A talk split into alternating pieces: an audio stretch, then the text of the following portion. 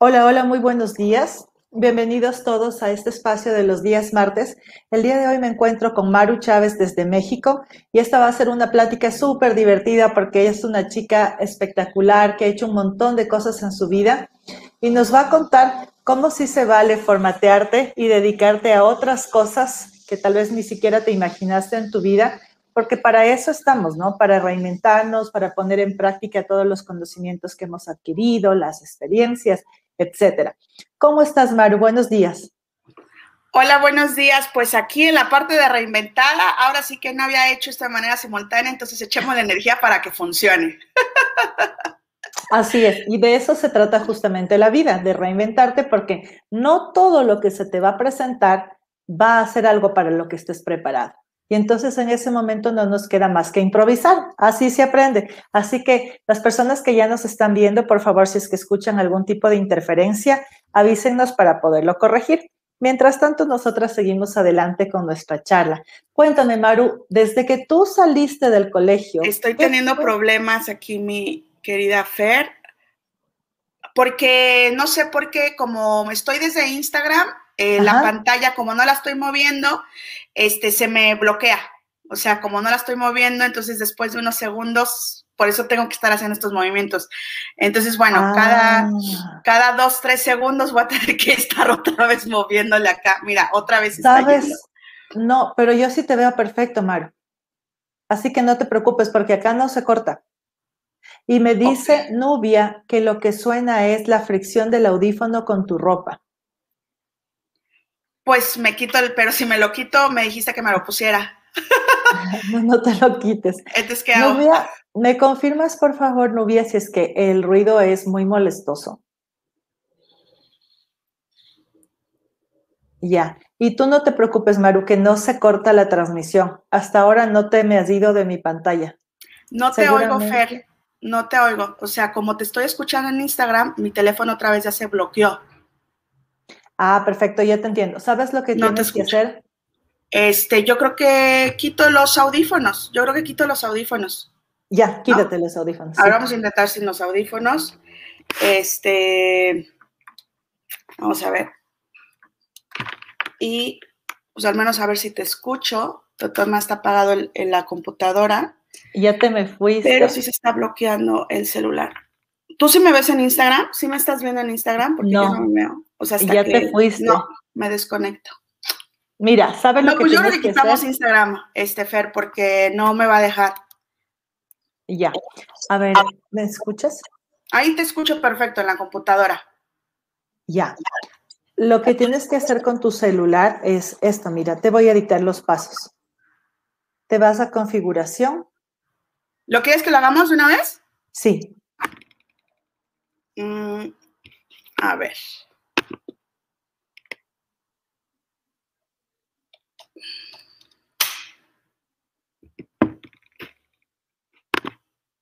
Ok. Listo, te vas a configuración. Ajá. Pantalla y brillo. Sí. Y ahí te dice apagar, le pones nunca. Es el temporizador lo que te estaba dando problemas. Porque ahí te da opción un minuto, dos minutos, nunca. Le das clic en nunca y ya. Mm, mm, mm. Bloqueo automático, yo creo que es eso, ¿no? Ajá, exacto. Bloqueo automático, nunca. Ok, a ver. Entonces, espérame un segundito. Sí, tranquila. Estamos solucionando algunos problemitas técnicos. Las cosas funcionan cuando tenga que funcionar y ya está.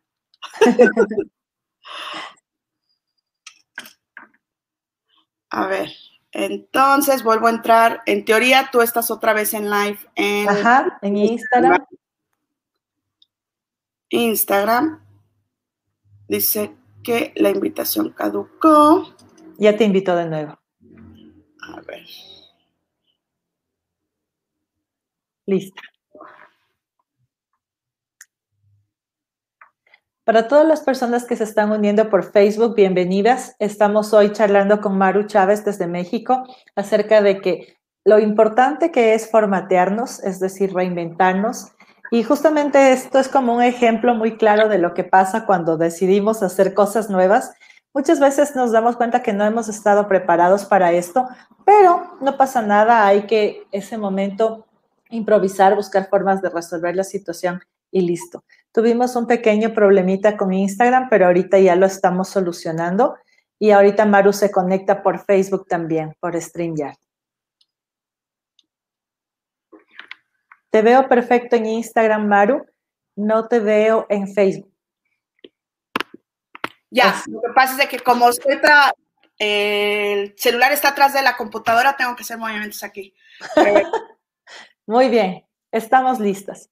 Entonces te preguntaba, ¿qué era? Se escucha eco.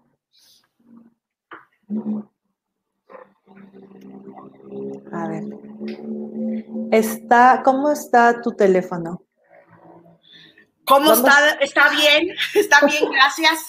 Creo que, mi querida Nubia, vamos a tener que hacer la transmisión únicamente por Facebook, porque definitivamente tenemos este problema con Instagram. Por favor, si nos siguen en todas Somos Maestras, la retransmisión automática y de esa forma ya no hay eco, dice. Bueno, por favor, Nubia, tú nos avisas, vamos a hacer un último intento para transmitir por las dos simultáneamente. Dice que ya está todo ok. Listo, vamos, Maru. Cuéntame, por favor, ¿qué era lo que tú soñabas cuando eras niña? ¿Qué querías ser de grande? Eh, pues mira, yo realmente lo que tenía muy claro es Sí, se oye el ruidito del micrófono, pero no sé si es el tuyo o es el mío, mi Fer, pero bueno, es el grillito que te decía al inicio, pero bueno, espero, mientras esperemos que no sea, que no sea molesto para, para la audiencia. Este, pues bueno, yo, yo, un sueño que físicamente sí lo, o sea, que sí lo tenía literal cuando me dormí así, era un pasillo un pasillo así en, en, una empresa, o se ubicaba que era como un pasillo, ¿no? De oficinas, y al final era mi escritorio, ahí estaba, lleno de papeles, lleno de papeles. Y ahora que lo veo, estoy igual, ahí está mi escritorio lleno de papeles. Obvio, pero bueno, no estoy en una empresa, no estoy eh, físicamente en una, en, una, en una institución como tal, eh, pero eso es lo que yo me visualizaba como, como una mujer empresaria, una mujer eh, emprendedora con muchísimo trabajo, este, trabajando como de manera ejecutiva, ¿no? Eso era como un sueño que de alguna manera lo tenía repetitivo. Ahí se aparece mi papá. Ajá, ahí se asoman. ¿Qué necesitas, papi? Estamos en vivo. Primero el agua. Como tú quieras. ya, perfecto. Oye, qué interesante lo que dices y mira cómo hay que tener mucho cuidado con las cosas que nosotros estamos proyectando, porque ¿Cuándo fue la última vez que te acordaste de que tenías esa visión cuando eras pequeña? Un pasillo y al final un escritorio con un montón de papeles. La tengo muy presente, la tengo muy presente. O sea, sí es algo como que sí se me grabó en su momento de niña, este, y que, y que no, no era algo incómodo, o sea, obviamente no era como el desorden, ¿no? De, ay, estoy hundida en papeles, no, sino más bien desde esta parte de, de, mucho trabajo, de estar en un puesto importante, ¿no? Porque era la última oficina, como todas las demás eran como, no sé, como otras oficinas, pero yo estaba como en la, en la, en la, en la oficina principal, ¿no? En la oficina de dirección, por así decirlo. Entonces eso sí lo tenía como muy, muy, muy visualizado. Perfecto. Oye, ¿y qué querías hacer de grande? ¿Querías alguna profesión, alguna actividad? Sí, tanto como una, una profesión en especial, o sea, como cuando eres niño y dices, quiero ser astronauta, quiero ser maestro o así. No, o sea, disfrutaba, disfrutaba ser, ser, este, dar clases, o sea, sí disfrutaba hacer esa parte de ser maestra, disfrutaba no sé, no sé si se acostumbra eso en, Ecuador, ya me dirás, pero por ejemplo acá, en, o al menos también en, mi primaria, se acostumbraba que había el, sí el jefe de grupo, pero también el, el encargado como de enfermería, ¿no? O sea, el que, el que tenía el botiquín, ¿no? Hacia el botiquín. Entonces ahí con mi cajita de zapatos yo tenía pues cada, cada año me encargaba que llevara el alcohol, las curitas, el mertiorato, o sea, yo era encargada ahí de, de, hospital, por así decirlo. Entonces, típico niño que se raspaba jugando fútbol, que alguien se caía o algo así, pues ya iban conmigo y yo era la que los curaba. o sea, ¿qué tanto le podías poner con alcohol, mertiolate o algo así, no? O el curita, pero bueno, diga, al final era un niño de 8, 9, 10 años, pues obviamente no vas a hacer ninguna operación. Pero bueno, de ahí de alguna manera, evidentemente, pues me gustaba esta parte de, la sanación o la curación, ¿no? La parte de servir a los demás, la parte de apoyarles a nivel salud. Pero eh, cuando se, llegó su momento de elegir que iba a estudiar, me ya, o sea, consideré medicina, pero yo no más de pensar en todo lo que tenía que estudiar, este, y los años que iba a estudiar, que al final sigo estudiando lo mismo. o sea, 25 años después sigo estudiando. Este, pero eh, me estresaba como esa parte de memorizar las cosas. O sea, a mí me gusta entender las cosas y medicina, mi percepción es que tenías que memorizar, ¿no? Memorizar todos los órganos, los huesos y todo eso. Y ay, no, yo no tengo ganas de estresarme. O sea, memorizarme algo, pues no, paso, next. ya, Oye, y entonces cuando llegas a la universidad, ¿qué fue lo que estudiaste primero? Mm. Yo estudié comercio internacional. Ya. Y estudié comercio internacional em, porque literal uno de los volantitos que me dieron, ya ves que cuando vas y empiezas a ver qué carreras, te dan así folletería. Y pues me dieron el folleto de, de comercio internacional y era un señor ejecutivo con su maletita, su, su beliz, maleta, su carry-on, para subirse así como en el avión, en el aeropuerto. Entonces dije, yo quiero eso. Yo quiero estar viajando. De nuevo, a lo mejor si me hubieran dado el folleto de Aeromosa, o sea, igual y me hubiera estudiado, o sea, hubiera estudiado Aeromosa, ¿no? Este, azafata. O sea, a mí me llamó la atención, ejecutivo, avión, viajar, eso hago. Entonces, así fue como, eso fue lo que estudié, comercio internacional. Y, eh, y, pues la verdad, mega, mega agradecida, porque realmente comercio internacional pues me dio esa, ese, reafirmar ese interés o esa visión por el mundo, por, por las culturas. Este, de hecho, ayer me, me, desvelé viendo cosas en la India y, bueno, o sea, planeando como un próximo escape. Pero bueno, ahí en, e, eso es parte de. Ya, perfecto. ¿Y enseguida conseguiste un trabajo o terminaste la carrera antes de que conseguir el primer empleo? Bueno, parte de, aquí quisiera ir incorporando esta parte de se vale formatearte. Em, yo estoy en un proyecto que es de biohackers, que si nos da tiempo lo platicamos, si no, simplemente lo que quiero es compartir el concepto. ¿Qué es esto de, bio, de biohackers? Así como eh, formateamos, si yo quiero que funcione mejor la computadora, ¿qué es lo que hacemos?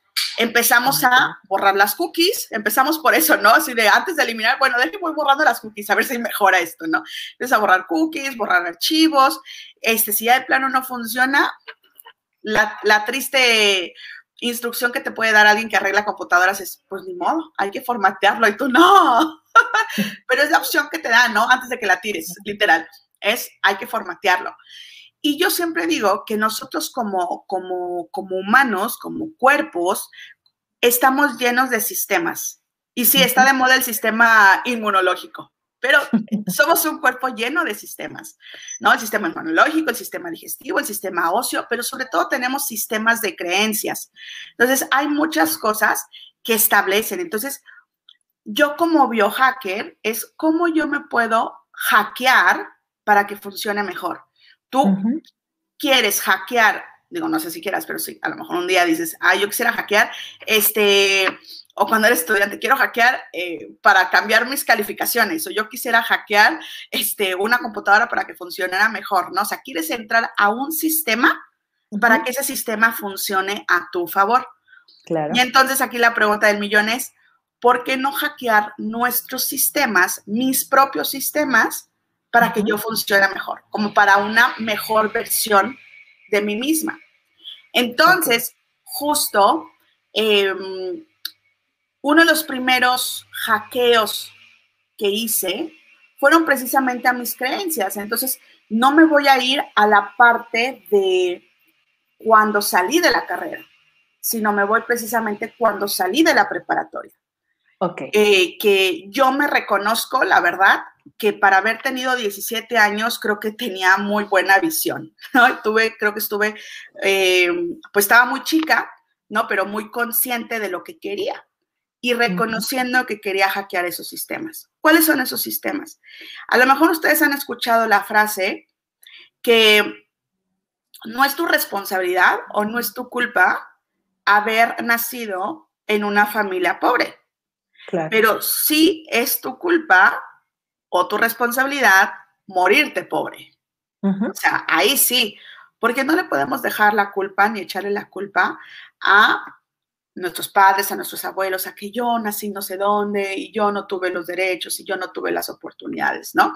Sino realmente eh, esas son las condiciones en las que estuviste, pero la realidad es qué tú estás dispuesto a hacer para cambiar tu realidad en los siguientes años. Entonces, yo, por ejemplo, eh, estuve en escuelas públicas, aquí en México está muy marcado, si estudias en escuelas públicas y en escuelas privadas, el nivel educativo, sobre todo en inglés, ¿ok? En los idiomas es donde más se nota. En otras, en otras áreas, pues bueno, eh, creo que te puedes defender, pero, pero en, en, las áreas de idiomas se nota mucho que estudies en una escuela pública y en una escuela privada. ¿No? Entonces yo siempre estuve en escuelas públicas, ¿por qué? Pues porque a mis papás no les alcanzaba para meternos a una escuela eh, privada.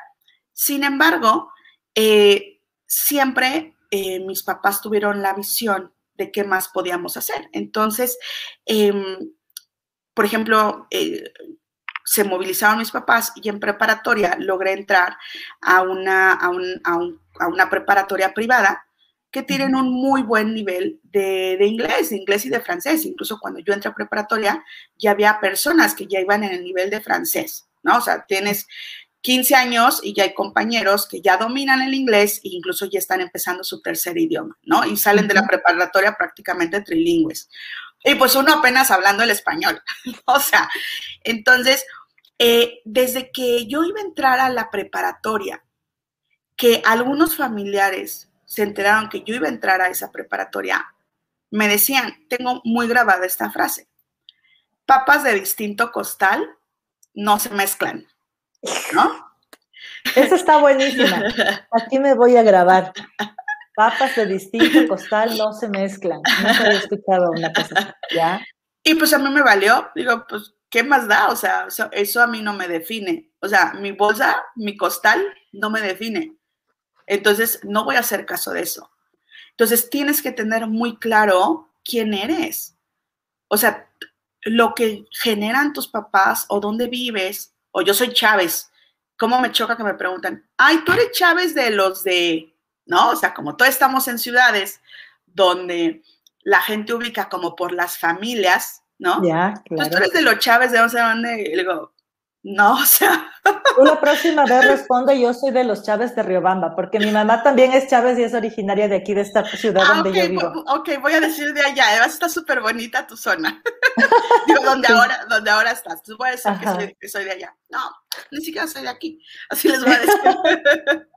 y este, entonces, eso, ¿no? O sea, que, que, que no te definan y que tú no te la creas. Mira, incluso conocí a una amiga, o sea, fue amiga años después, pero ella me platicó que ella tuvo la oportunidad de entrar a la misma escuela que yo, pero no entró porque dijo, no, es que cómo voy a pagar la ropa para estar yendo a esa escuela. O sea, para tener el estilo de, de, los chavos, de los niños que van a esa escuela. Yo dije, ¿de verdad no entraste por eso? O sea, porque no considerabas que tenías la ropa, o sea, o sea, nomás lo pensé y dije, qué mal.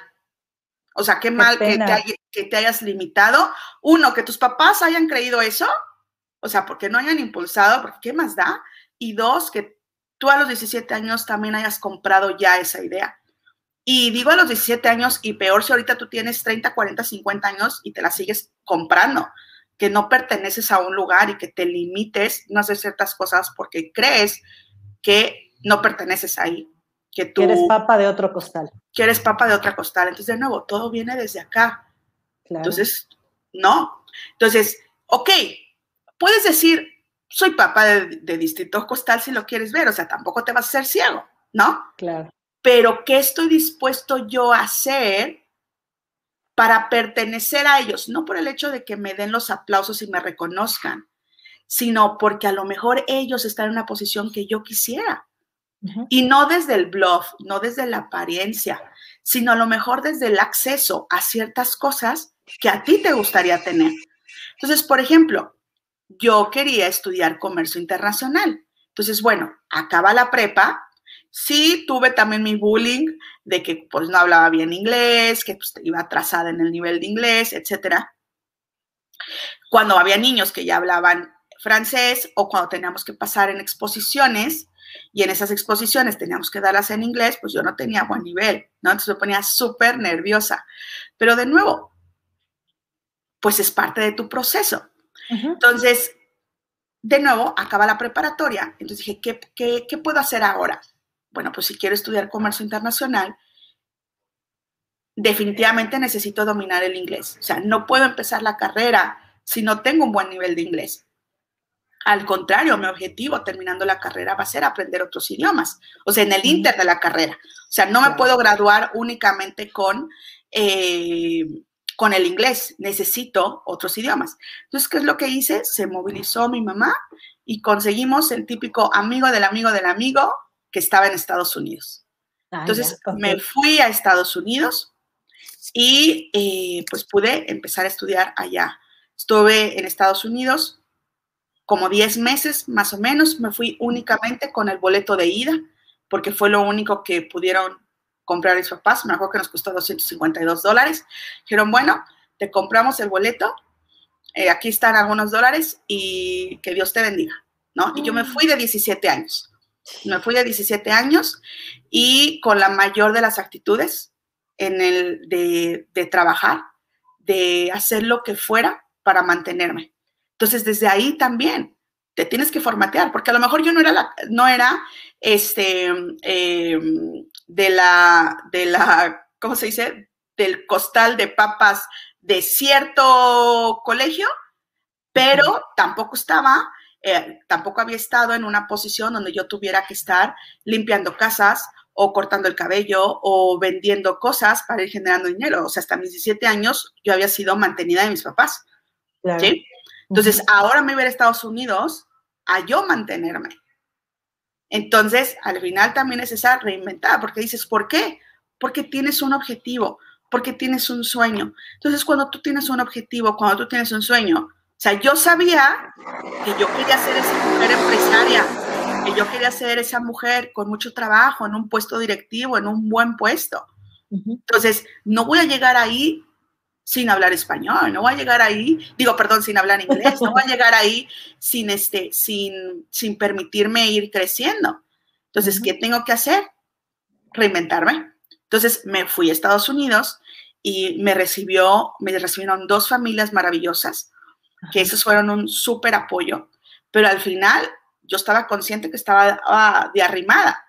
Entonces, en la medida de lo posible, pues me ponía, me ofrecía y que si pintar casas, que si cortar pastos, que ya había estudiado para cortar el cabello, entonces cortaba el cabello, este, cuidaba niños, este, entraba en shock porque me acuerdo que pude entrar a la escuela y me acuerdo mucho una niña que iba, que había conocido en el salón, digo, de 17, teníamos 17 años, y de pronto me dijeron, no me acuerdo ni siquiera de su, de su nombre, vamos a ponerle Araceli.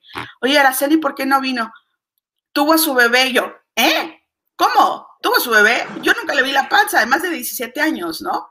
Entonces, desde ahí yo también empecé a entrar como en shock con muchos otros costumbres, eh, formas de, de, de, relacionarse, de valores, o sea, muy diferentes a los que uno está acostumbrado. Entonces, como de 17 años ni me di cuenta que estaba embarazada, ¿no? Este, entonces también habían compañeras de, la escuela que al final yo les cuidaba a sus niños, ¿no? Entonces, o sea, de, de, esa edad. Entonces, bueno, eh, ¿a qué es a lo que voy con esto? Que te tienes que permitir reinventarte si tú tienes un objetivo. Y sobre todo si dices, a ver, no tengo los medios, ¿qué estoy dispuesta a hacer? Entonces, conclusión, me fui a Estados Unidos, tuve una super experiencia. Eso me permitió regresar a México concursar para una beca y entrar a una de las mejores universidades del país, privadas, con una beca prácticamente del 90%. O sea, yo pagaba, me salía más barato estar en esa universidad privada que estar en una pública. Las públicas sí pagas una cuota simbólica, este, pero imagínate, yo pagaba muchísimo menos que incluso esa cuota simbólica. Pero logré entrar.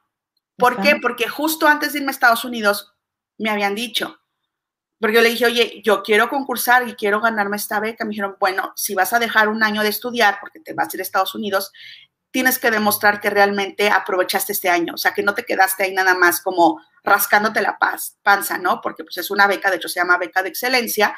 Entonces vamos a evaluar todo lo que has hecho antes, más lo que hagas este año que dices que vas a dejar de estudiar para concursar para la beca. Entonces, de nuevo, yo ya tenía ese objetivo. Y como yo ya tenía ese objetivo, pues toda la preparatoria hice todo lo necesario para ir sumando puntos y luego me fui ese año a Estados Unidos, aunque haya sido con dos pesos, dos dólares, ¿no? Logré comprar mi boleto de regreso, vine, concursé y entré a la universidad. Y en la universidad dije, ok, ya hablo inglés. Entonces, de nuevo, ¿qué más podemos hacer diferente? ¿Por qué? Porque en cinco años vamos a salir y vamos a buscar trabajo. Entonces, de nuevo, no es dejar las cosas al azar, debe haber una planeación. Entonces, llegan esos cinco o seis, eh, hice mi mapeo, por ahí tengo mis hojas, hice una planeación a siete años. O sea, ni siquiera la carrera normalmente dura cuatro años y medio, pero yo planeé que él iba a ser en siete años. ¿Por qué? Porque dije, en el Inter me voy a estudiar al extranjero y voy a concursar por las becas. Porque si únicamente salgo con inglés, no voy a tener un valor competitivo. O sea, yo estudié comercio internacional, pues más vale que mínimo hable inglés. Pero así como yo, van a haber miles, cientos de personas. ¿Cuál va a ser mi valor agregado dentro de siete años? Entonces, de nuevo, no me voy a quedar con el chip que me pusieron. No me voy a quedar con eso. Entonces, ¿cuál es el país que todo mundo aspira a irse? Digo, ahorita ha cambiado la situación.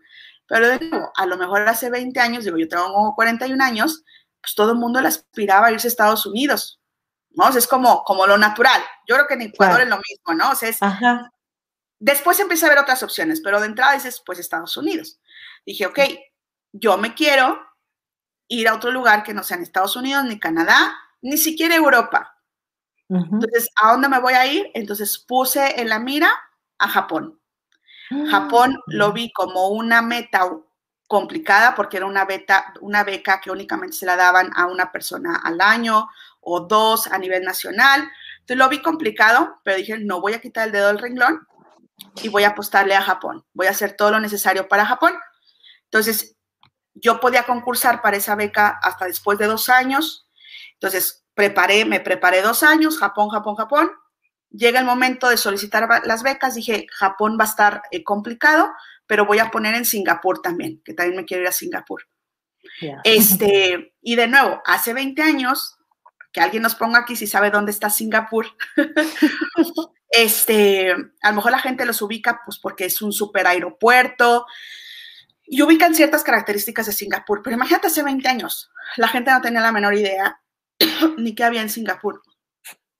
Y este, y pues nada, no me dan la beca para Japón pero me admiten en Singapur.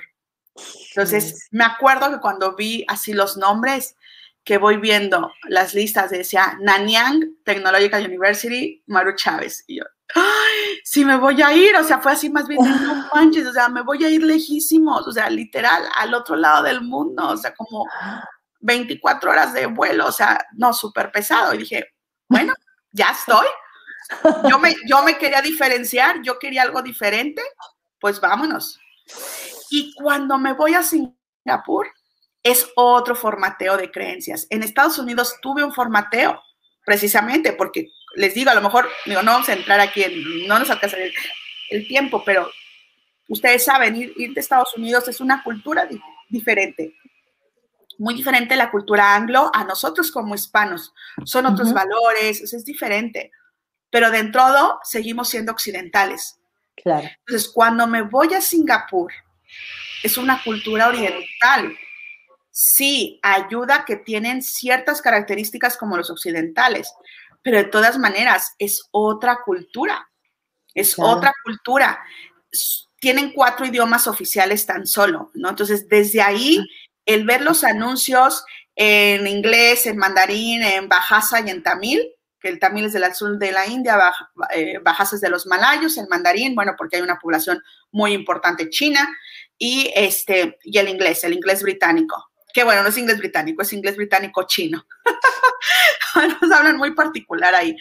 Entonces, desde ahí, una persona que ya lee en cuatro idiomas, digo, no necesariamente habla los cuatro idiomas, definitivamente tienen otra visión, tienen otra mentalidad ahí conviven distintas religiones. O sea, los, los budistas o shintoístas, los hinduistas, los musulmanes, los católicos, los cristianos. Entonces, ya estar en un país, en, una ciudad donde hablan distinto, donde tienen distintas religiones, donde físicamente son muy diferentes, pero están mezclados, definitivamente tu cosmovisión, tu forma de ver la vida, no se queda así chiquita, no se queda limitada o sea, realmente se amplía. Y eso es a lo que yo les invitaría, a que se permitan a que tu verdad es solo eso, tuya. O sea, no es la de nadie más. Entonces, ¿por qué? Porque hay 20 mil formas de ver la vida. Hay 20 mil esquemas de ver la vida. Entonces, tu Dios, tan solo ahí, a lo mejor ahí voy a tocar algo muy, muy delicado, tu Dios es eso, es tu Dios. Pero hay miles de millones de personas que tienen otro Dios. Y, y es válido escucharlos y es válido respetarlos y es válido que ellos vivan sus creencias y ellos están viviendo su verdad. Y yo no soy nadie para venir a decirles que su verdad no es válida. Y es así en todo lo demás. O sea, lo que tú estudiaste, tu forma de ver la vida, tu, tu vida, tu forma de ver las relaciones, tu forma de ver eh, los trabajos, es tu forma. No tiene que ver nada con el, los millones de formas que pueden haber allá afuera. Entonces, cuando decides formatearte, al final es nada más para acercarte un poquito, a lo mejor nada más a darte la oportunidad de intentar ver otra forma de, de, de vidas. ¿No? Y eso te va abriendo el panorama. Y eso en el mundo de los negocios es súper importante, porque de nuevo reconoces que tu producto no es para todos, que al consumidor lo tienes que entender porque tienes distintas formas de, apreciación. ¿no? Entonces, bueno, me fui a Singapur, luego de Singapur regreso a México. ¿Cuánto tiempo estuviste en Singapur? Un año, estuve un año. Un año. Un año. ¿Aprendiste? ¿Qué aprendiste? ¿Qué idioma? Los cuatro.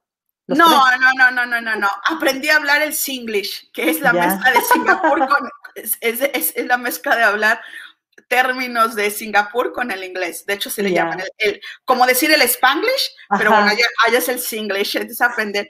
Les juro que cuando yo llegué, me acuerdo las primeras clases, yo estaba así, ¿están hablando en chino o están hablando en inglés? No les entendía. Ya después me acostumbré al acento y era inglés, pero al principio yo pensaba que hablaban en chino, porque no les hallaba el acento, pero eh, ya después les hallé y, era inglés, es el Singlish, ya, les, hallé. Y bueno, regreso. Bueno, yo estuve, el, el objetivo de estar únicamente seis meses estudiando, sin embargo, de nuevo, no te limites. Bueno, esa es mi percepción, de nuevo, esa es mi percepción. Para mí, mi forma de vivir la vida es no hacer lo mínimo necesario. Yo pude haber estado únicamente, tranquilamente, haber ido de estudiante, ¿no? O sea, porque pues al final ya tenía cubierto eso, pero no, me puse a trabajar. Entonces, yo desde antes de irme, me puse a buscar en el periódico, en el internet, les hablo hace 21 años. Levantar el teléfono, llamar a Singapur, buscar y di con una oficina de gobierno, del gobierno mexicano, que promueve las exportaciones. Y di con esa mm. oficina en Singapur. Entonces yo les dije, quiero trabajar con ustedes. ¿Vieron? ¿Eh? sí, es que, es que yo soy mexicana y me voy a ir en unos meses a Singapur, entonces quería ver si me podían contratar como becaria o qué me ofrecen, pero yo voy. Entonces me dijo, no, pues hay un proceso, tiene que solicitarlo, este, pues en, México. Y yo, sí, ¿a qué teléfono? ¿Dónde me comunico? Ah, ok, pues ya hablé, me comuniqué, nunca me escucharon, o sea, nunca recibí respuestas de gobierno de las oficinas centrales en México. Entonces, levanté teléfono, otra vez a Singapur, me dijeron, Maru, te vemos muy movida, te vemos que, este, que te interesa esto, lo vamos a hacer directo nosotros contigo, ¿sale? Mm. Entonces, te vamos a mandar un contrato por seis meses y te vamos a ofrecer, me acuerdo que me pagaban 220 dólares, me iban a pagar este, eh, mensuales. Entonces eran muy buenos. Como estudiante que me pagaran 220 dólares eran muy buenos. Entonces estuve trabajando con ellos, entonces organicé mis clases de tal manera que estaba dos, tres días en la escuela y otros dos días y medio estaba en las, en las oficinas de ese entonces de Bancomex, que es el área de promociones del gobierno federal de México eh, para lo que era Asia y Oceanía.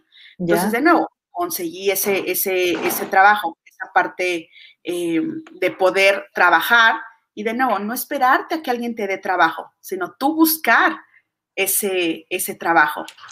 Y no únicamente me quedé con eso, sino que además también fui a la Embajada de México y dije, toc, toc, soy Maru, vine a estudiar aquí, trabajo ahí al frente en las oficinas de Banco Mex, pero me sobran horas y yo quisiera estar de voluntaria aquí en la embajada, lo que necesiten. Porque de nuevo, o sea, las cosas no llegan, tú tienes que ofrecer, ¿no? A veces no todo es con paga económica, pero recibes otras cosas. Claro. Este, entonces, fui, estuve, estuve trabajando en la embajada, eh, con el embajador, eh, con el consejero comercial, desde sacando copias, haciendo invitaciones, pero pues fue subiendo de nivel. Se acaban mis seis meses en Singapur y literal el consejero comercial me dice, Maru ya...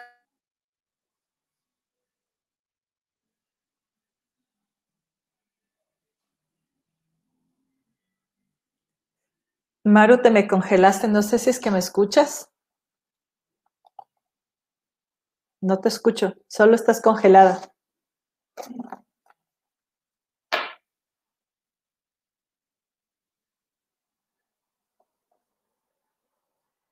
Maru. Vamos a esperar un momentito para ver si se reactiva la conexión de Maru. Estaba en la parte más interesante de su charla.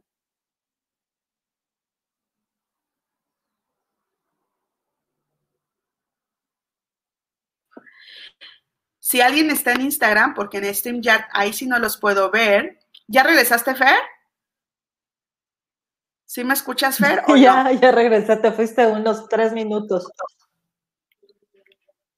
Creo que ya regresaste, ¿verdad? Pero en, Instagram todavía no. Sí. ¿Ya también estás en Instagram? Instagram, mi teléfono se murió. Ok, entonces este, me, desconecto de, Instagram. Para entonces no traer los, los audífonos. Sí. Listo. Aquí ya me escuchas. Va. Dije, se la creyó ver esta parte de de formatearse. Es que eso pasa. Esas son las cosas que te pasan cuando vas por la vida en un camino en el que ya te vas acostumbrando y de repente te quitan el piso. Y nuevamente te toca buscar la forma de salir. Y entonces ah, te escuchamos hasta la parte en la que fuiste a pedir trabajo en la embajada. Sí, entonces me fui a trabajar a la embajada y este ¿Ya? Ya gratis. Entonces, como les digo, no siempre los pagos vienen de manera económica. Entonces, estuve trabajando con ellos y de pronto, eh, cuando se acaba la, ese periodo de seis meses que yo, que yo iba a estar en Singapur, me dicen, oye, eh, me dice el consejero comercial, me dice, oye, eh, ya hablé con el embajador y te queremos ofrecer que si te quieres quedar a trabajar aquí en Singapur por el tiempo que tú gustes. O sea, nosotros te, ¡Ah! te podemos emitir una carta con las distintas empresas con las que nosotros tenemos comunicación aquí en, o sea, empresas que tienen eh, negocios en México y donde tú nos digas, ahí te podemos colocar. O sea, no tenemos ningún problema porque siempre están buscando gente y nosotros te podemos recomendar. Y yo así, no, o sea, Héctor se llama Héctor, le digo, Héctor, te agradezco, pero yo tengo una beca en, la Universidad de México, entonces yo tengo que regresar en enero. Y dijeron, bueno, como tú decidas, pero aquí tienes las, la, la puerta abierta.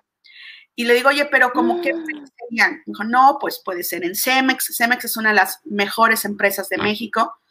A mí se puede trabajar ah. creativo en Cemex, puedes trabajar en YCH, que es una empresa logística que es muy importante aquí en Singapur y tiene negocios con, con México. Si quisieras trabajar aquí en la embajada, te podemos contactar en la embajada.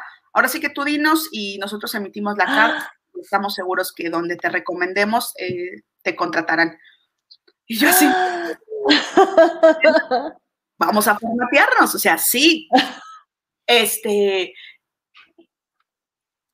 yo siempre digo, si ustedes, y siempre les hablo a los papás, digo, si tienen la posibilidad de que sus hijos viajen, que tengan experiencias, o si tú eres un estudiante, no hay urgencia por empezar a trabajar luego, luego en el mundo corporativo. Además, ya ha cambiado tanto, ahora todo es digital.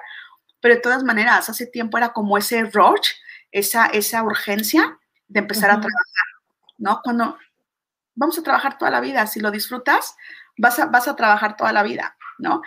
Entonces, este, yo dije, bueno, voy a hablar con mi escuela a ver si me dan oportunidad. Y la verdad tuve otro ángel que fue mi director de carrera y me dijeron, Maru, creo que es muy buena oportunidad lo que te están ofreciendo. Este, voy a hacer todo lo necesario para que eh, no tengas problema. No un año, pero seis meses te podemos aguantar que, que, no regreses, ¿no? Entonces, entonces, dije, bueno, pues de aquí soy. Entonces me de baja de la universidad este, con miedo, porque al final estaba rechazando. Yo ahí apenas iba en mi quinto semestre, de, nueve, de nueve, diez. Yo dije, me la estoy jugando, porque ¿qué pasa si en seis meses, cuando yo regrese a Singapur, me dicen, no, no es cierto, usted rechazó, se salió de la escuela y perdió la beca, ¿no? Y quedarme a la mitad. Y lo malo es que en esta universidad en la que yo entré, tienen un plan de estudios tan diferente que si te vas a otra universidad tienes que empezar desde cero. O si alguien viene de otra universidad y entra a esa, empieza prácticamente desde cero. Entonces yo decía, pues me la voy a jugar porque me doy de baja y capaz que regreso ya no están las personas que me dijeron que me iban a respetar mi beca, ¿no? En seis meses. Pero bueno, las oportunidades se dan y me quedé en Singapur y decidí irme a trabajar a una empresa de logística. Y pues bueno, ahí estuve seis meses, regreso a México, paso un año, vuelvo a solicitar la beca para Japón y me voy a Japón. ¡Ah! ¡No! ¡Qué emocionante es tu vida! Otro, reseteo. ¿Por qué? Porque pensamos, vemos a un, a un asiático y le decimos, ay, mira, ahí van unos chinitos. y nada, que son coreanos, o nada, que son japoneses, o nada, que son de Malasia. Son muy diferentes entre ellos, son muy diferentes.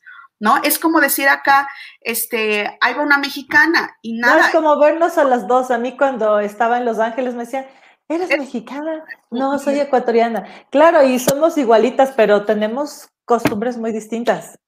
Físicamente nos parecemos, pero la cultura es diferente. Sí, sí, sí. Y por ejemplo, dentro de todo, creo yo, bueno, ya me corregirán, a mí no me ofende si me dicen, ay, pareces ecuatoriana o pareces este, de Panamá o pareces colombiana, lo que sea. Eh, creo que acá en Latinoamérica, bueno, hay de todo, pero creo que en términos generales no nos ofende tanto, creo. Pero nace así, o sea, sí hay más como, no, o sea, somos muy diferentes, o sea, no somos chinos, o sea, no somos chinos, yo soy japonés, no me confundas, por favor, ¿no? Entonces, eh, bueno, me voy a Japón y ahí es totalmente otra, otra cultura, muy diferente a otras culturas eh, mismas asiáticas lo disfruté, estuve un año ahí en Japón. Regreso a México, bueno, desde Japón vuelvo a solicitar otra beca y dije, todavía me falta tiempo, todavía lo puedo hacer, o sea, yo había planeado siete años, o sea, que vamos bien, llevaba ya como seis años, dije, y me voy a Francia. Ya. Entonces, a Francia, este, porque pues en mi objetivo era aprender tanto cultura asiática como europea estudié comercio internacional, me quería diferenciar. Claro. Entonces, pues nada, me voy a, me voy a Francia, regreso a México, estoy un año en Francia, regreso a México, por fin me graduó. Y apenas aquí voy en esa pregunta que me dices, Fer. y buscaste trabajo. La realidad es que cuando tú te diferencias, cuando tú estás haciendo las cosas diferente, el trabajo viene a ti, las condiciones vienen a ti, porque tú tuviste un objetivo y empezaste a hacer todo lo necesario para que sumara ese objetivo. Cuando yo salgo de la universidad, yo ahí, de hecho, tenía la mente de irme a trabajar a Dubái. yo dije, me voy a empezar a hacer solicitudes de trabajo. Y estaba justo en eso. Tan es así que me acuerdo que le mandé mi currículum a un amigo que vivía en Dubái, nada más para que me lo revisara, que me hiciera como algunas observaciones. Yo ya había viajado, ya tenía experiencia profesional, ya había abierto mi mentalidad, pero les digo que estamos constantemente aprendiendo. Y algo que yo había aprendido en los currículums, por ejemplo, en Estados Unidos o en Francia, era poner, por ejemplo, si estás casada y, los hijos, ¿no? Si tenías hijos o no. Entonces yo le puse single, no kids. Puse eso en, mi currículum, o sea, soltera, sin hijos. Y me dice mi amigo, Maru, todo está bien, nada más bórrale eso. Le digo, por, no es importante como ese dato. Me dice, una mujer en Medio Oriente, o sea, no viene al caso que digas que, o sea, es imposible que seas soltera y que tengas hijos. O sea, eso de single, no kids, o sea, es imposible, o sea, no, no, no hace match, ¿no? Entonces, ¿cómo ese tipo de cosas? O sea, que es que es imposible que acá estés y que seas mamá soltera, por ejemplo. Claro. Pero como ese tipo de cosas pequeñas constantemente te hace regresarte y de nuevo a esa forma de decir, mi verdad no es mi verdad, mi cultura no es mi cultura, mi forma de hacer las cosas no es mi forma de hacerlas, es nada más mía, pero hay cosas más. Y bueno, yo tenía un pie para empezar a buscar trabajo en Dubai, sin embargo me buscaron de gobierno eh, aquí de, ah. de gobierno estatal y me dieron una muy buena oportunidad de trabajo. En México en México, en un corporativo, en una super, o sea, las oficinas y todo eso. Entonces yo ahí de hecho decía, ay, creo que aquí esta es mi oficina llena de papeles. y nada, o sea, tuve un, un súper trabajo, lo disfruté muchísimo, estuve como ocho o nueve años trabajando para gobierno, pero de nuevo, ¿qué más quiero hacer? Porque cuando tú te empiezas a encajonar, y yo creo que en Ecuador y en los países de Latinoamérica son muy comunes a México en ese sentido, y empiezas a trabajar en gobierno, se empieza a establecer como un cierto estigma. Ay, eres burócrata, tu estilo de trabajo es diferente. Yo dije, no, o sea, yo no quiero quedarme ahí. ¿Qué hay que hacer? Hay que reinventarnos. Entonces, busqué opciones, o sea, lo, lo traía mentalizado, corrijo, porque no estaba buscando opciones, eh, formalmente. En mi cabeza sí, ya lo estaba empezando ahí, tú sabes de esto, o sea, ya lo estaba eh, eh, buscando, inconsciente o conscientemente, ¿no? Ya lo estaba decretando.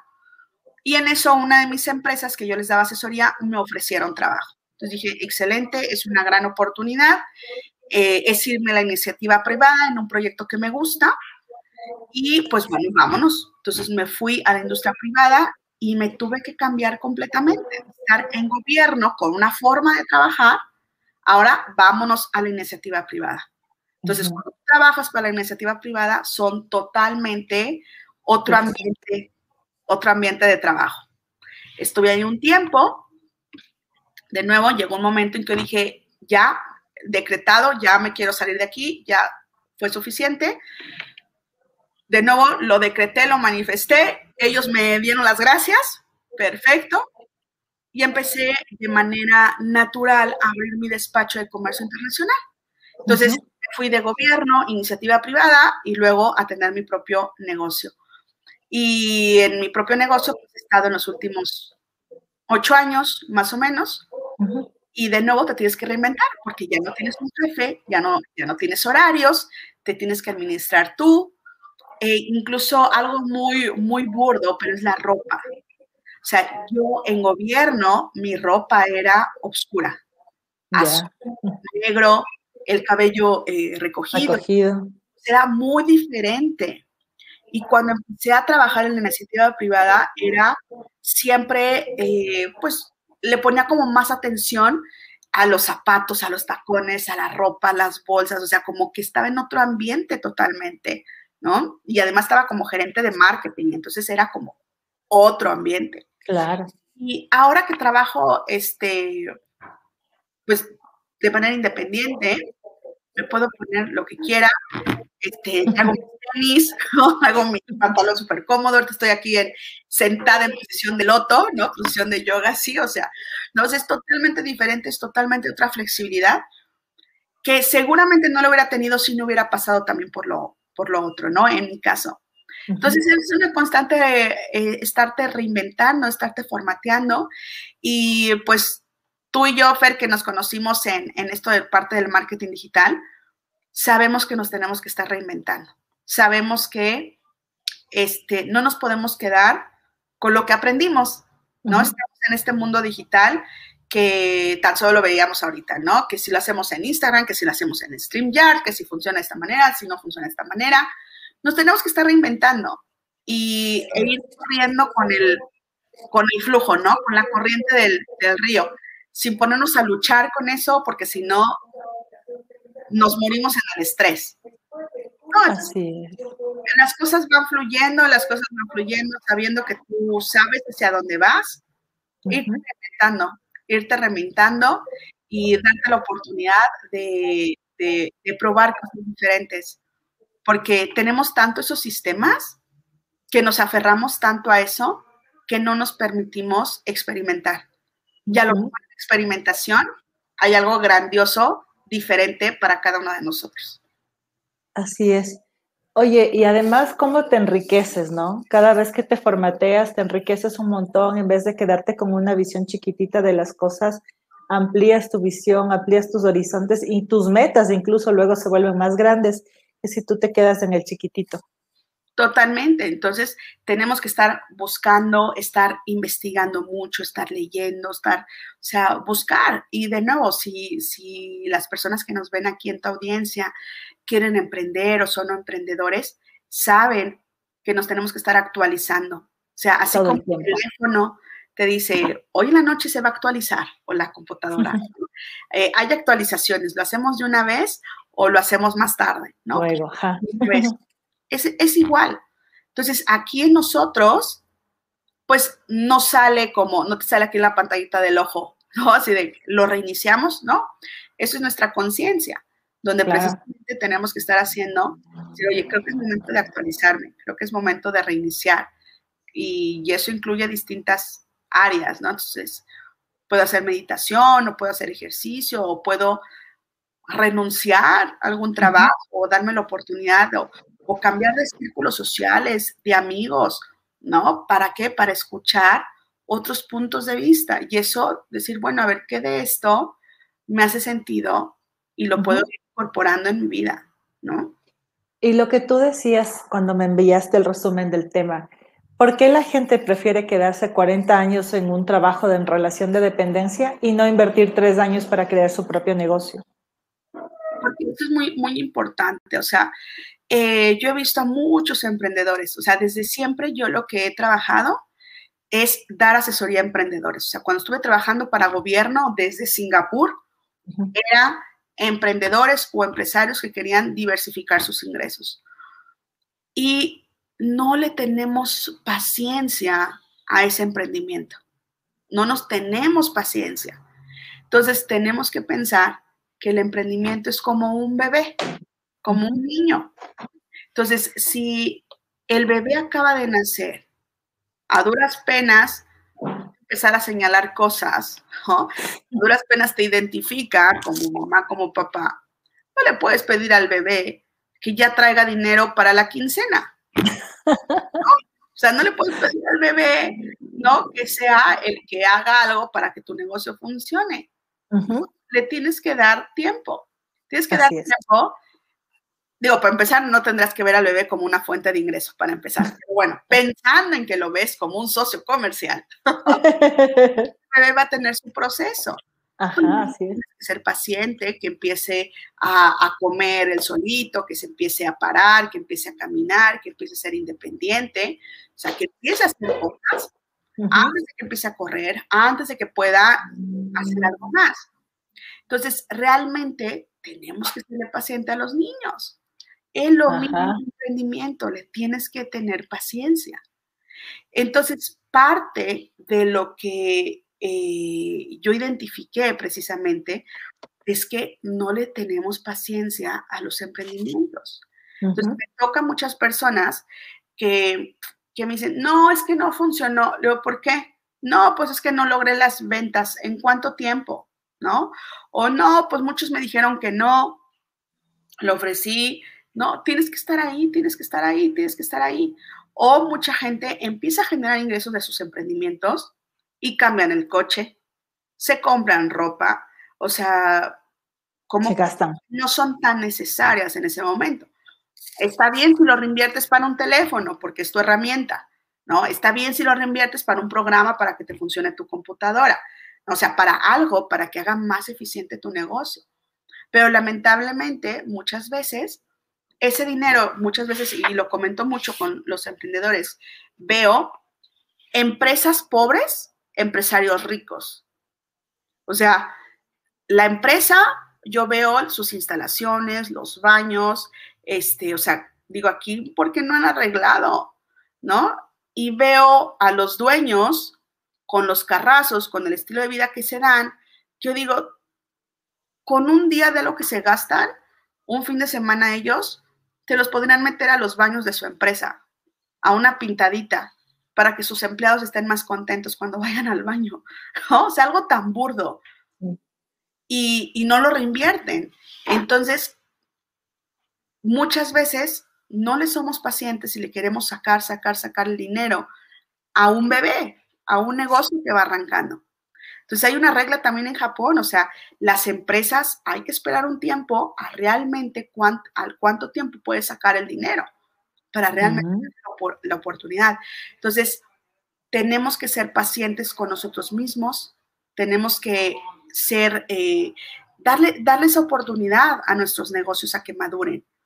Y, pues nada, ahora sí que mucha gente eh, me dice, no estoy contenta en mi trabajo y llevan 20 años.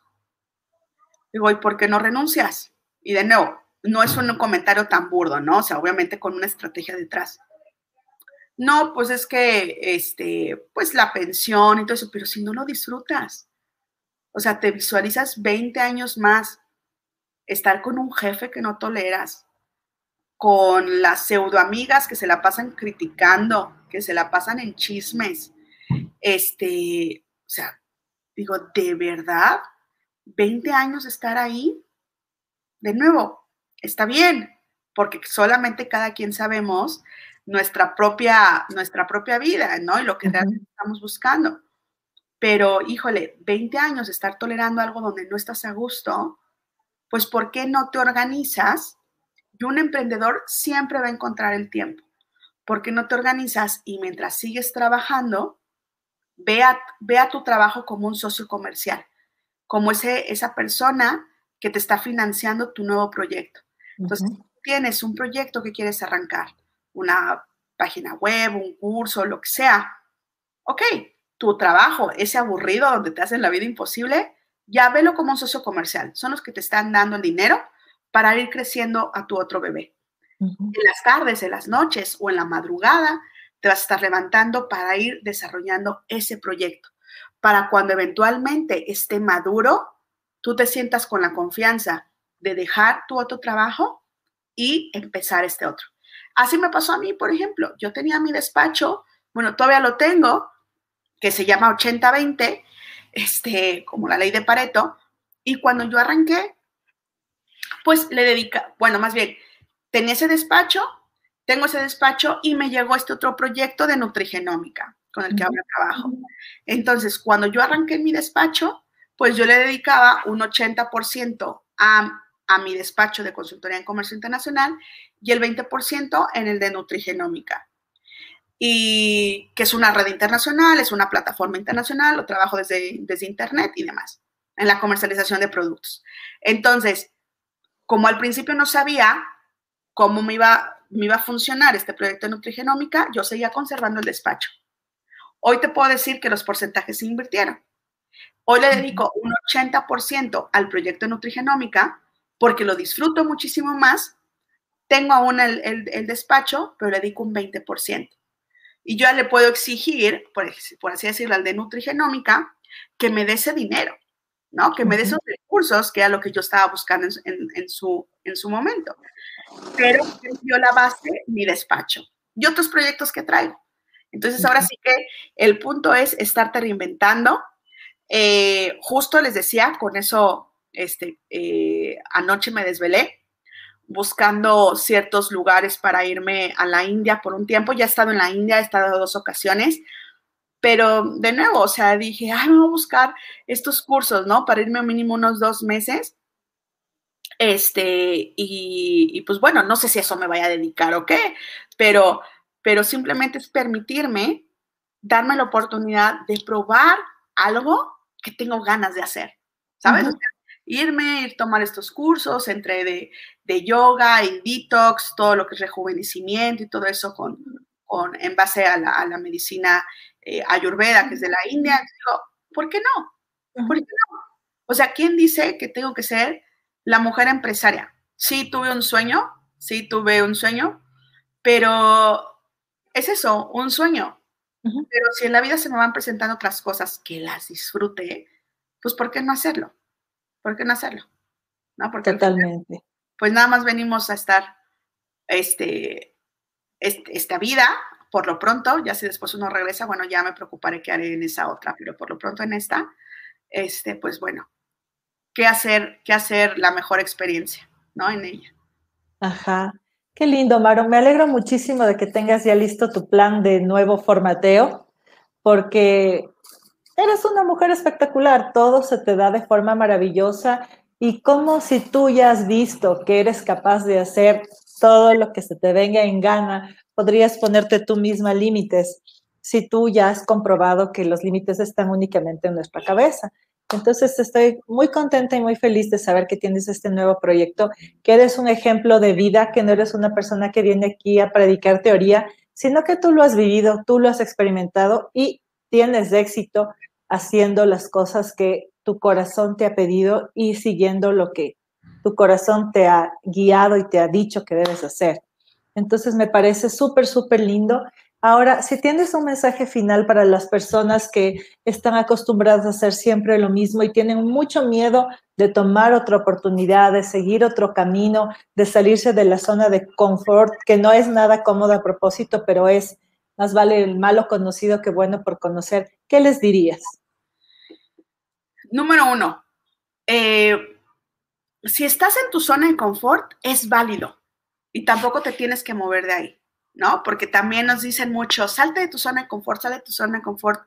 También, si estás en tu zona de confort, está perfecto. O sea, si lo disfrutas, está perfecto, ¿no? O sea, también no nos eh, atosiguemos y no nos agobiemos de, ay, me dicen que me tengo que salir de mi zona de confort, pero si estás a gusto, qué bueno, porque mucha gente también queremos estar en esa parte a gusto. Entonces, bendícelo, agradecelo y disfrútalo.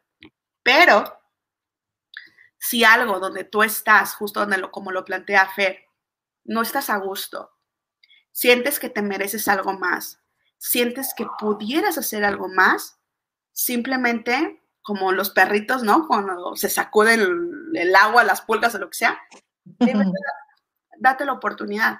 Acércate con Fer, acércate conmigo, platica, busca a alguien que tenga eso que tú estás buscando. O sea, permítete sea, no te compres la idea que somos em, papas de distinto costal. O sea, no te compres esa idea, pero cámbiate, acércate con otra gente. Entonces, busca grupos de Facebook, busca otros círculos sociales, porque obviamente si estás en un círculo social donde todos creen que eso es lo que les tocó, donde todos creen que hay enfermedad, donde todos creen que hay pobreza, donde todos creen que se vive de mantenerse del gobierno y tú crees que hay algo diferente, si tú lo crees está perfecto, quédate ahí y no está mal, simplemente esa es tu realidad. Pero si tú crees que hay algo diferente, que tú pudieras hacer algo diferente, que te gustaría hacer algo diferente, simplemente busque esos círculos. Busque esos círculos porque definitivamente, como dicen, tú eres el promedio de las cinco personas con las que te rodean. Entonces, créeme, si estás en un grupo, y es un ejemplo muy burdo, pero créeme, si estás con cinco personas que son delgadas o cuatro personas delgadas, es muy probable que tú vas a estar controlando tus hábitos, tu alimentación. Si estás con cinco personas que hacen ejercicio, es muy probable que tú también hagas ejercicio. Si estás con cinco personas que son obesas, que no se cuidan, que no hacen ejercicio, que se la pasan comiendo eh, grasas, hamburguesas y demás, es muy probable que tú vas a subir de peso. ¿Por qué? Porque es normal, porque sí nos gusta estar en grupos. Si estás con amigos, emprendedores, digitales, yo le aprendí ahorita a Fer utilizar esto, bueno, aunque no nos haya salido, pero no importa. Pero si yo estuviera con otras personas que se están quejando que el Facebook no funciona, que no le sé, que esto es, que, que, eso de hacer Instagram y TikTok y StreamYard y la tecnología y que todo es complicado y todo cuesta. Y si todo el tiempo me estoy llenando de esa información, evidentemente yo voy a pensar que todo eso es complicado. Pero si yo estoy con amigos como Fer, con una mentalidad súper linda, súper propositiva, con personas que piensan positivo, claro que eventualmente por rebote me voy a convertir o acercar un poquito a lo que Fer y su círculo de amistades son. Entonces, yo te diría, busque ese grupo y acércate. Y simplemente eso, es como un primer paso. Podríamos hacer mil, pero con ese que te deje de tarea. Sí, así es, Mar. No tenemos muchas veces idea de cómo el entorno influye en nosotros. Y te acuerdas algo que aprendimos con Cris Ursúa que a mí me dejó impactada fue si en una sala, en una casa, en una familia, tú eres el más inteligente, cambia el entorno. Es así. O sea, se supone que estamos para aprender todo el tiempo, pero si yo soy la que está enseñando y no estoy aprendiendo nada, ya me estanqué. Entonces, como tú dices, buscar un círculo distinto, en dónde puedo aprender cosas nuevas y de lo que a ti te guste, o sea, no es mandatorio que aprendas de marketing, de no, de lo que a ti te guste, de algo que siempre hayas soñado aprender, de algo que tengas pendiente. Métete, ahora hay tantas cosas gratuitas y aprende y crece y evoluciona, porque tú mismo vas a ser feliz. Vas a decir, ay, esto ha sido así, lo que siempre quise. Y entonces la vida se vuelve bonita, tienes como un motivador para todos los días levantarte, aunque sea por aprender esa cosita que siempre quisiste aprender, así no sea tu trabajo, pero ya vas a dar un primer pasito, luego te vas a enganchar con eso y vas a seguir avanzando. Pero si no damos ese primer paso, nos morimos en el aburrimiento, nos morimos estancados y eso es muy triste, ¿no? Habiendo tantas oportunidades allá afuera. Así es, así es. Pues nada, te agradezco muchísimo, mi Fer, por esta por esta, por esta plática matutina. Si viste de rebote esta plática con Fer o la acabas de conocer, síganla, es un ángel, tiene muchísima sabiduría, entonces síganla, es un, es un amor y sobre todo, este, pues es un excelente espejo. Entonces, gracias Fer por estos espacios y pues bueno, a seguir sumando. Gracias a ti, yo quiero ser como tú, ay, qué chévere. Todas las cosas, quiero confesarte que hace seis meses yo decía, me voy a ir a México y me voy a poner a trabajar con Maru porque la red de mercadeo en la que ella trabaja no hay aquí en Ecuador, pero eh, ya síganla en sus redes para que sepan de qué se trata. Pero la vida tenía otra cosa para mí, otra oportunidad, el matrimonio era mi sueño pendiente y como tú dices, o sea, como cuando tú estabas en la universidad, tenía que seguir lo que mi corazón decía y decía, cásate, ahí me casé, ahí me lancé y estoy feliz pero estaremos por México con mi esposo algún día y te iremos a visitar. Y tú también tienes que venir al Ecuador y te llevaremos de paseo por todas partes. Me parece perfecto y si no, pronto abriremos. Entonces, espero, cuando se abra en Ecuador, ya abriremos en Ecuador. sí, muy bien, muy bien. Te mando un beso, un abrazo y suerte con estos hermosos proyectos. Buenísimo. Saludos a todos. Bye bye. Cuídate mucho. Chao.